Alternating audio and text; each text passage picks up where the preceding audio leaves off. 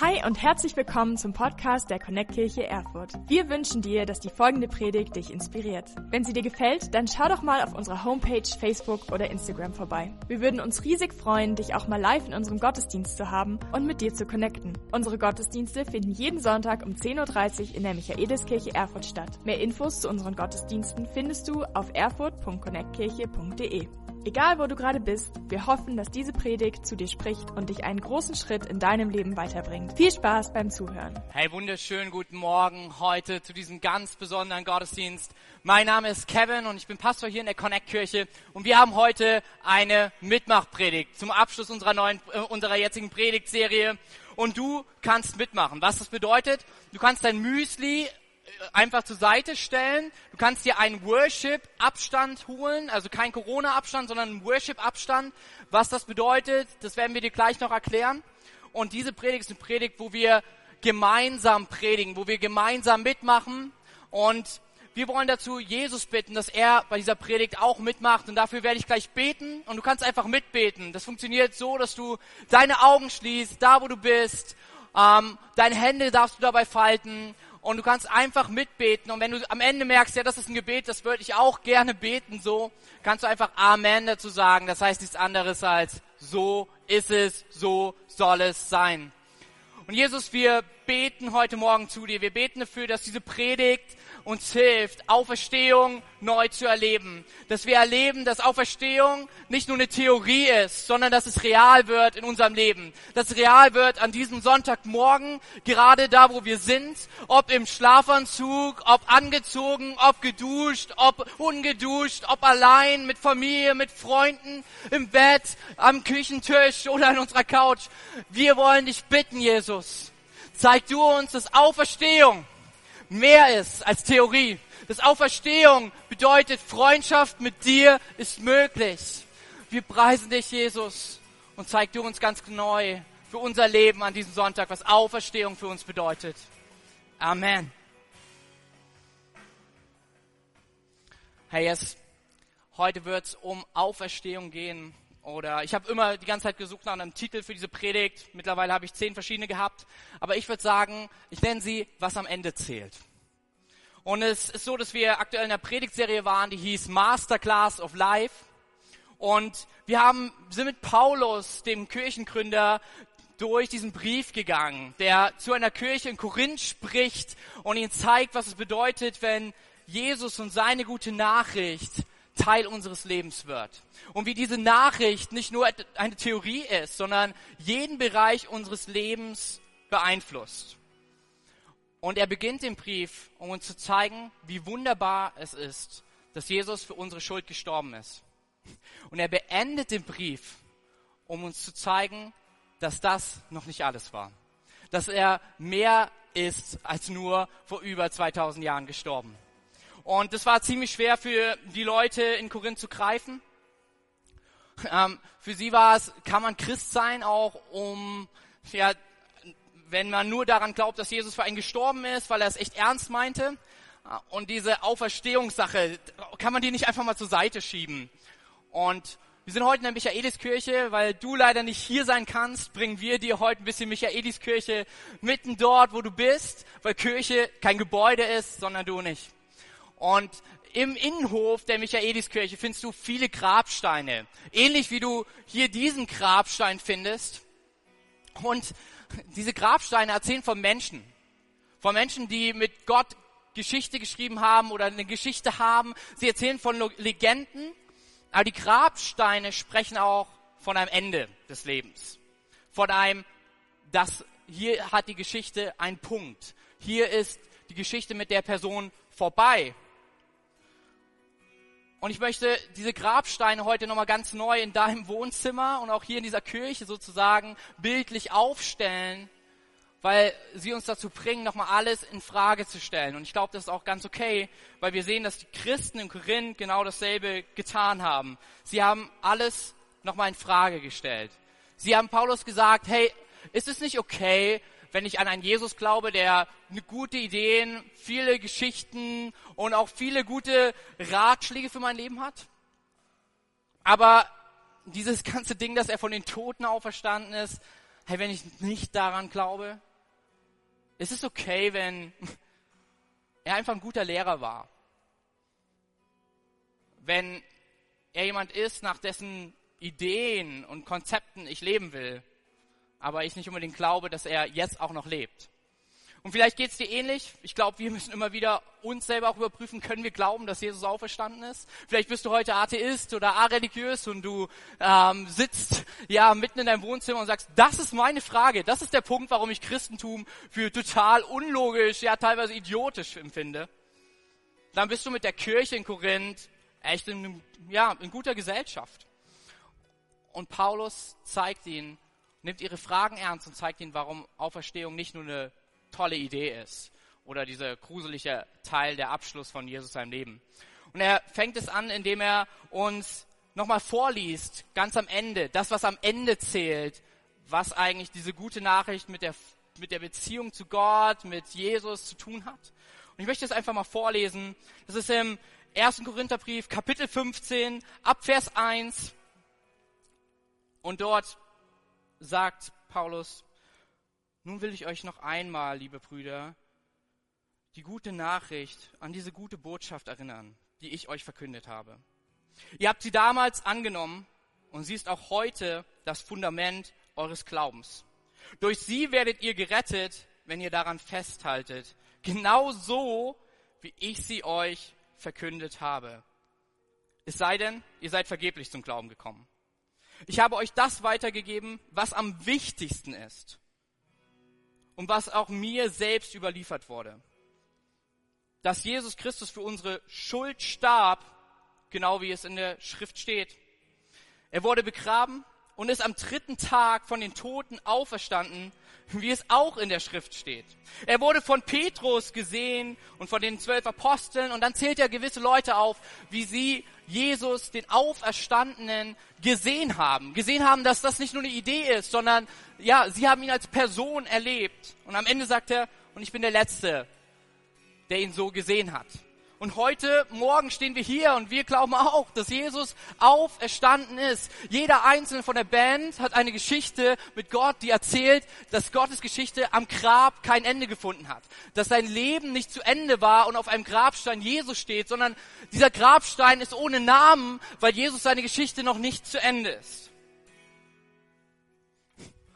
Und trotzdem war das für die Korinther irgendwie voll verrückt und komisch. Und trotzdem war es für mein Leben oft voll verrückt und komisch. Und Paulus sagt nicht, jetzt glaubt einfach daran, sondern er nimmt sie mit auf diese Reise und zeigt ihnen, was es bedeutet, wenn Jesus wirklich im Grab liegen geblieben ist. Und ich möchte dir so ein paar Verse vorlesen. Du findest sie im 1. Korintherbrief in Kapitel 15. Wenn aber Christus nicht auferstanden ist, dann ist euer Glaube nutzlos. Und ihr seid nach wie vor in euren Sünden gefangen. In diesem Fall wären alle Menschen, die am Glauben an Christus gestorben sind, verloren. Wenn der Glaube an Christus nur für dieses Leben Hoffnung gibt, sind wir die elendsten Menschen auf der Welt. Er geht sogar weiter und er schlägt was vor, was dann cleverer ist, als Christ zu sein. In Vers 33 sagt er, hey, wenn Christus nicht auferstanden ist, wenn es keine Auferstehung gibt, dann lass uns Feste feiern und uns betrinken, denn morgen sterben wir. Was er ihnen klar macht, ist, dass wenn Jesus nicht auferstanden ist, Christsein eigentlich ziemlich eine erbärmliche Religion ist. Ähm, dass es ziemlich elendig ist. Und dass es dann cleverer wäre, hedonistisch zu leben. Was heißt das? Zu sagen, man lebt doch nur einmal, ich versuche das Beste rauszuholen. Leben bedeutet glücklich sein. Und dann wäre es wirklich viel cleverer, dieser Idee zu folgen. Wirklich jede Party mitzunehmen oder zu sagen, hey, ich lasse mir nichts entgehen, weil man lebt ja nur einmal. Ich weiß nicht, wie oft du diesen Spruch schon mal gehört hast. Ich habe ihn so oft gesagt, hey. Aber er sagt, das wäre dann wirklich sinnvoller. Und heute möchte mit dir darüber reden. Ich glaube zutiefst, dass es sinnvoll ist, an Jesus zu glauben. Ich glaube zutiefst, dass das nicht elendig und nutzlos ist. Ich hatte heute, bevor ich hier predigen durfte, ähm, einen coolen Typen bei mir zu Hause, der echt wichtig ist, nämlich der Schornsteinfeger. Sonst läuft mein äh, läuft die ganze Sache nicht rund. Und es war heute ziemlich warm und deswegen hatte ich mein hatte ich ein T-Shirt an. Und das T-Shirt hat unglaublich viel mit dem Ende dieser Predigt zu tun.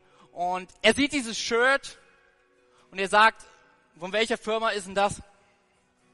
Und ich sage, das ist von einer christlichen Firma, das ist von einem christlichen Modelabel, Good Natured, schaut da an euch Jungs. Ähm, und die Sachen sehen richtig nice aus, aber vor allem haben sie eine gute Botschaft, eine ja, Message, könnte man so sagen, die relevant ist, schon seit über 2000 Jahren. Und dann sagt er, also bist du Christ? Und ich so, ja. Machst du da auch sowas in der Richtung beruflich? Ich so, ja, ich bin auch Pastor. Aber in erster Linie bin ich Christ. Und er sagt zu mir, ja, ich kann mit dem Christentum absolut nichts anfangen. Weil das sind diese Leute mit der Doppelmoral, die an etwas glauben, um gute Menschen zu sein und dabei machen sie heimlich andere Dinge.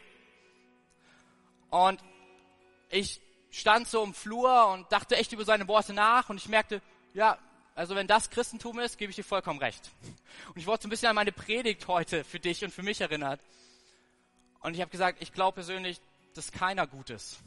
Dass jeder wundervoll gemacht ist, einzigartig und liebevoll, aber hey, wenn ich auf mein Leben schaue, ich bin nicht gut. Und dann sagt er, ja, ich weiß, ich habe das gesehen, du hast da hinten so eine Whisky-Bar und da stehen verschiedene Whisky-Sorten. Also so ein richtiger Christ bist du auch nicht. Du bist auch so einer mit Doppelmoral und so.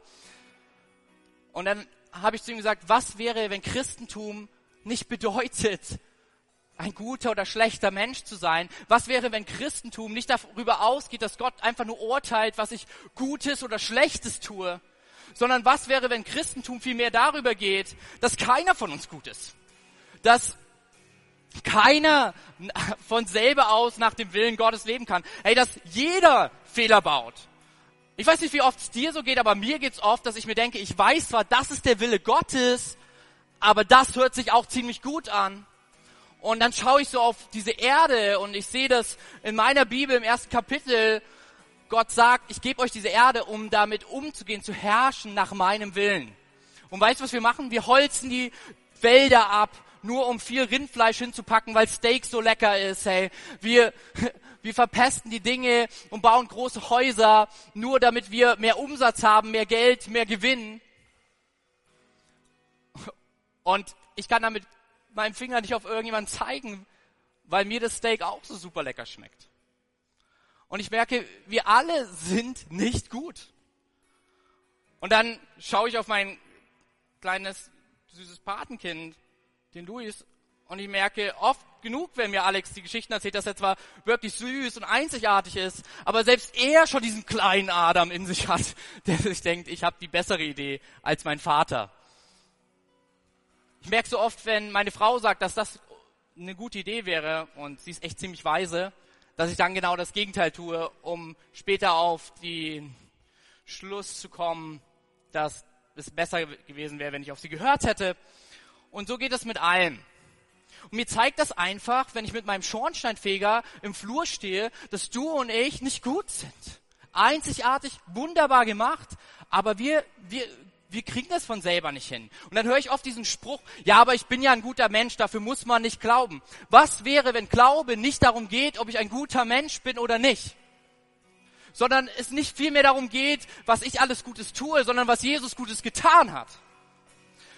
Und das erklärt Paulus auch. Und da möchte ich mit reinnehmen, in Vers 20.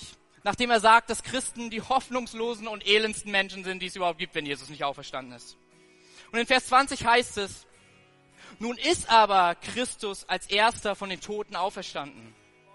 So wie der Tod durch den einen Menschen Adam in die Welt kam, hat nun durch einen anderen Menschen Christus die Auferstehung von den Toten begonnen. Die Menschen sterben, weil alle mit Adam verwandt sind. Ebenso werden durch Christus alle lebendig gemacht und empfangen neues Leben, die an seine Auferstehung glauben. Nur mal angenommen. Wir sind alle aus dieser Rasse, die sich Mensch nennt und Adam war der erste davon und Adam und Eva lebten mit Gott in tiefster Freundschaft. Nur mal angenommen. Und Gott sagt ihnen, was gut und was die besten Pläne für ihr Leben sind. Und die erste Idee, die sie haben, ist genau das Gegenteil davon zu tun. Nur mal angenommen, dass diese ersten Menschen, die nicht, vielleicht noch nicht mal Steak kannten, wahrscheinlich, weil Gott erzählt davon, dass sie äh, mit einem Garten leben voller Früchte und so und davon sich bedienen sollten. Aber dass diese Leute, ja, diese zwei, das erste, was sie tun, gefühlt, ist, dass sie gegen den Willen Gottes handeln. Dass sie etwas im Willen Gottes nicht Gutes tun da merke ich, ich bin in guter Gesellschaft, weil ich genauso bin. Und vielleicht bist du auch genauso. Und vielleicht denken wir, dass wir die bessere Idee haben, was es heißt, den besten Plan für unser Leben zu haben. Vielleicht denken wir, dass wir wissen, wie man ein sinnerfülltes Leben lebt, bis die Grabsteine, die wir gerade mit ins Wohnzimmer oder hier in die Kirche genommen haben, uns eigentlich erzählen, dass wir nicht so richtig wissen, was es bedeutet zu leben. Ich glaube, wir müssen entscheiden, gehen wir den Weg von Adam oder gehen wir den Weg von Christus. Adams Weg ist zu sagen, ich weiß es besser als Gott und ich finde das alles alleine raus. Oder gehen wir den Weg von Christus, der sagt, ich weiß, dass du am liebsten deinen eigenen Weg gehst, deshalb bin ich für die Konsequenzen dessen gestorben, aber dann, warte, nicht stehen geblieben, sondern auferstanden, um bei dir nah an dir heran zu sein. Das bedeutet Freundschaft mit Gott, um dir zu helfen, um dich zu leiten. Nicht dir dabei zuzugucken, was du richtig und falsch machst, sondern um dir helfen und zu leiten in Liebe, dass du ein erfülltes Leben nicht nur bis zum Tod, sondern alle Ewigkeit führst. Und nicht erst in der Ewigkeit, sondern im Jetzt und Hier.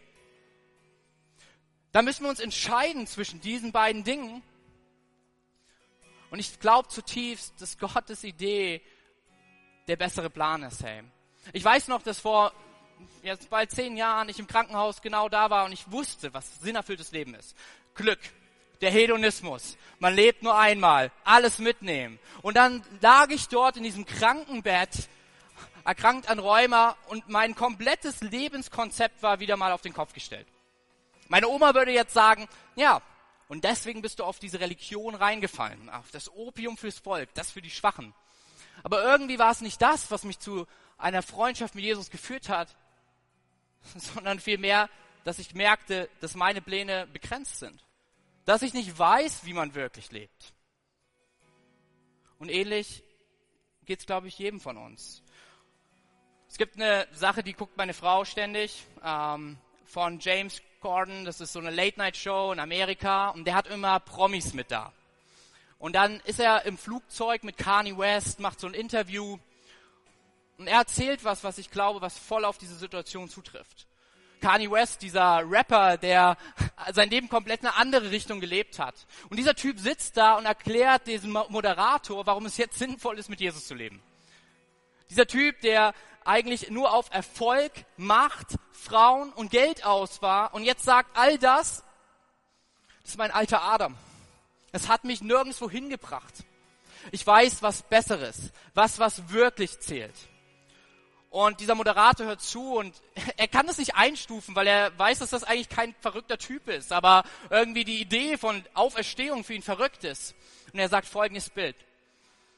Sind wir uns einig dafür, dass es zwei Normal, Normalheiten in jedem menschlichen Leben gibt. Den Moment, wenn wir schlafen und in dem Moment, wenn wir aufstehen. Im Schlaf träumen wir und wir erleben, aber es ist nicht Wirklichkeit. Und wenn wir aufwachen, erleben wir das reale Leben. Und er sagt, ich glaube persönlich, ohne die Auferstehung an Jesus Christus ist das wahre Leben nie möglich und wir verschlafen es. Wir träumen zu leben, aber wir erleben gar nicht ein sinnvoll erfülltes Leben, wie Gott es sich für uns vorgestellt hat. Und er hat gesagt, was wir brauchen ist, dass wir aufwachen, auferweckt werden und das Leben leben, was Gott für uns vorbereitet hat. Und er sagt, wir sind eigentlich laufende Zombies. Wir laufen tot durch die Gegend, ohne zu wissen, dass wir so weit vom echten Leben entfernt sind. Und ich denke, wir müssen uns heute entscheiden, wo stehen wir? Woran glauben wir?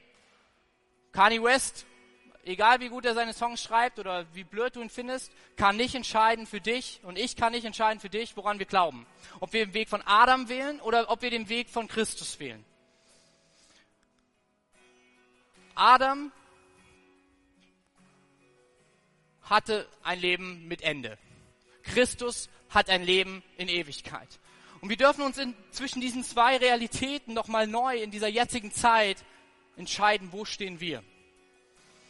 Und ich denke jetzt gerade in dieser Zeit von Corona, man darf das schon fast gar nicht mehr aussprechen, weil das ist wie so ein, so ein ja, stigmatisiertes Wort. Und nein, ich sage jetzt nicht, aus Krisen können Chancen werden, aber ich glaube, dass Krisen nochmal alles in Frage stellen. Und du, ob du jetzt Christ bist, Atheist bist, areligiös bist, etwas anderes glaubst, wir alle im Wohnzimmer mit den Gräbern stehen und sie erzählen, Leben hat ein Ende. Und ich möchte uns ermutigen, nicht erst bis zum Tod und bis kurz vorm Ende unseres Lebens mit dieser Frage zu warten, sondern heute, im Jetzt und Hier, uns zu überlegen, wo stehen wir? Was machen wir mit dieser Auferstehung? Paulus hat für sich eine Antwort. Er sagt, selbst wenn du Christ bist und du glaubst nicht an die Auferstehung, ganz ehrlich, mein Lieber, dann bist du immer noch voll in deiner Schuld und du lebst trotzdem immer noch an dem Willen Gottes vorbei. Du brauchst es, dass Jesus auferstanden ist, damit deine Schuld bezahlt ist, damit du wieder in einer Freundschaft mit ihm leben kannst. Damit du überhaupt erkennen kannst, damit du aufwachst zu diesem Leben mit Gott. Und dann kommt er zum Schlusspunkt. Er kommt zum Finale. Und er sagt ab Vers 55, der Tod wurde verschlungen vom Sieg. Tod, wo ist dein Sieg? Tod, wo ist dein Stachel? Denn die Sünde ist der Stachel, der zum Tod führt. Und das Gesetz verleiht der Sünde ihre Kraft. Wir aber danken Gott, der uns durch Jesus Christus, unseren Herrn, den Sieg über die Sünde und den Tod gibt. Deshalb bleibt fest und unerschütterlich im Glauben, liebe Freunde, und setzt euch mit aller Kraft für das Werk des Herrn ein. Denn ihr wisst ja, dass nichts, was ihr für den Herrn tut, vergeblich ist.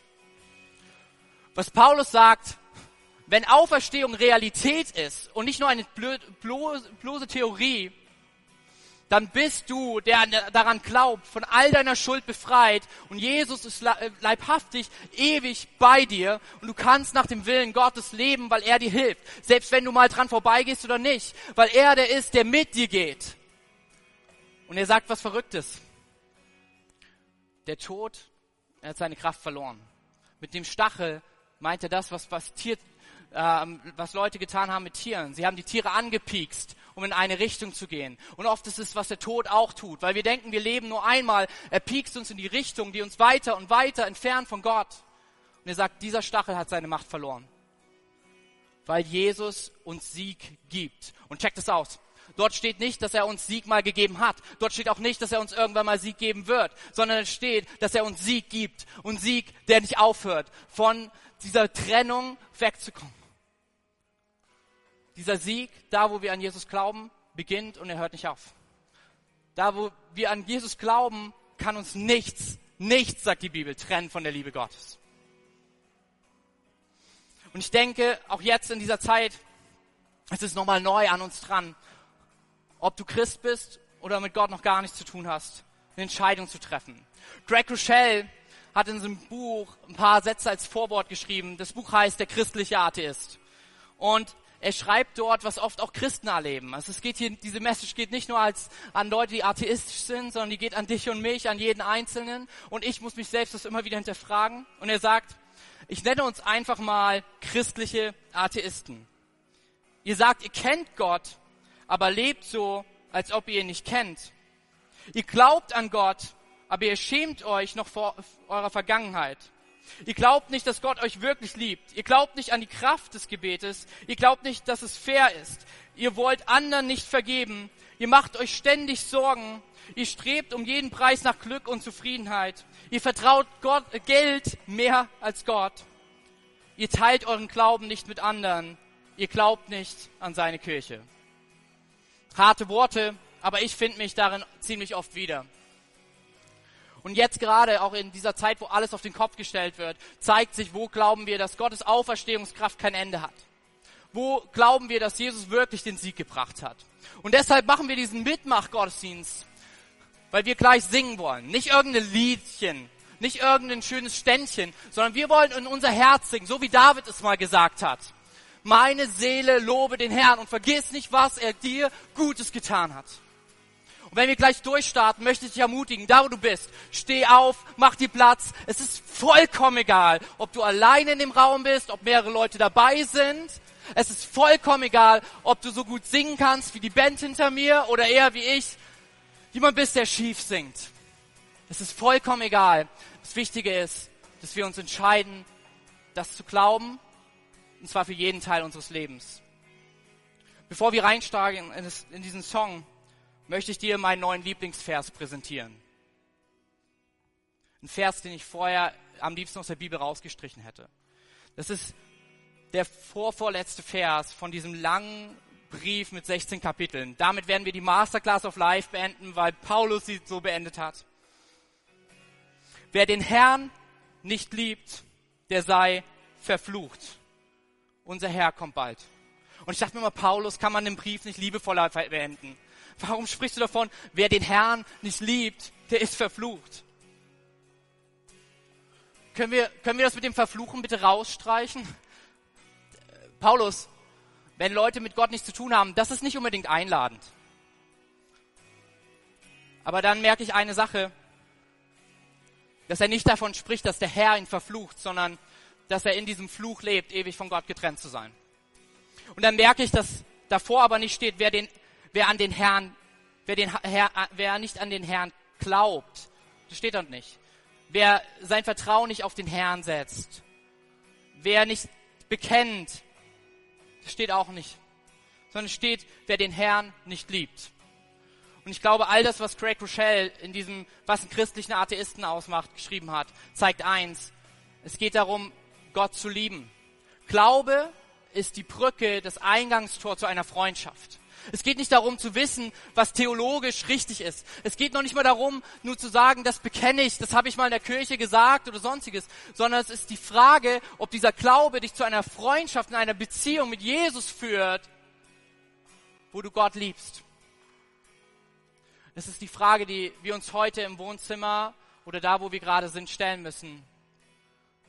Nur wenn es Auferstehung gibt, gibt es Freundschaft mit Gott. Weil du kannst keine Freundschaft mit Grabstein haben. Du kannst keine Freundschaft mit Toten haben. Ansonsten empfehle ich dir wirklich ja, eine geballte Packung Seelsorge. Ähm, auch das kriegt Jesus hin. Aber hey, Freundschaft mit Toten oder mit Grabstein funktioniert nicht. Da kommt nichts zurück.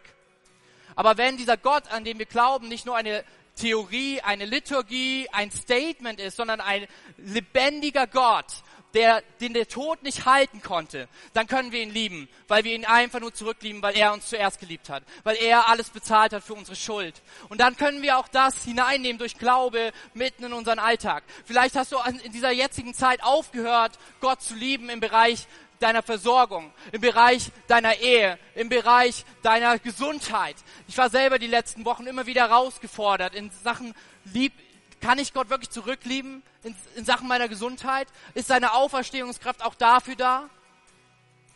Und ich möchte mich heute neu entscheiden dafür. Ich liebe Gott und ich glaube daran, dass er auch Auferstehung ist mitten in meiner gesundheitlichen Situation. Ich glaube daran, dass er Auferstehungskraft ist und real ist in allen Bereichen meines Lebens. Und ich will ihn mit allem, was ich habe, lieben weil er mich zuerst liebt und den besten Plan für mein Leben hat.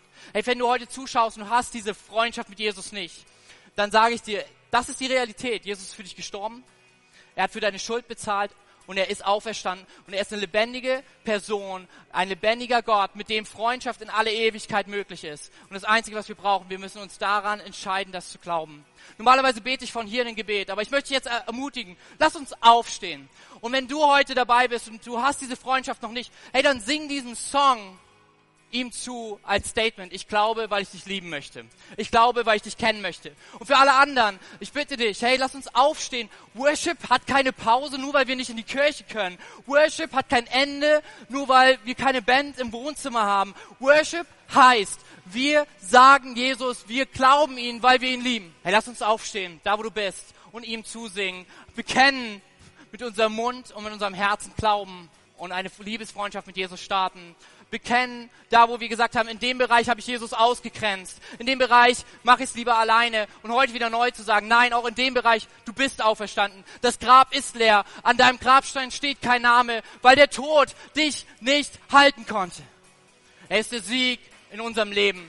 Er ist der Sieg über den Tod. Er ist der Sieg in jedem Bereich unseres Lebens. Weil er liebt, lieben wir ihn zurück. Und das wollen wir heute tun mit diesem Song. Hey, hey pack uns in den Chat da, wo du gerade bist wie, wo du worshipst. Schick uns ein Foto, hey, weil wir wollen als Kirche wieder neu Worship hineinbringen. Wir wollen sagen, wir warten nicht erst, bis wir uns wieder gemeinsam treffen können, weil unserem Gott, den der Tod nicht halten konnte, gebührt unser Lob, egal in welcher Lebenssituation, egal in welcher Situation wir uns gerade befinden. Und sein Sieg ist Realität, hey, für jede Lebenslage, für jede Situation.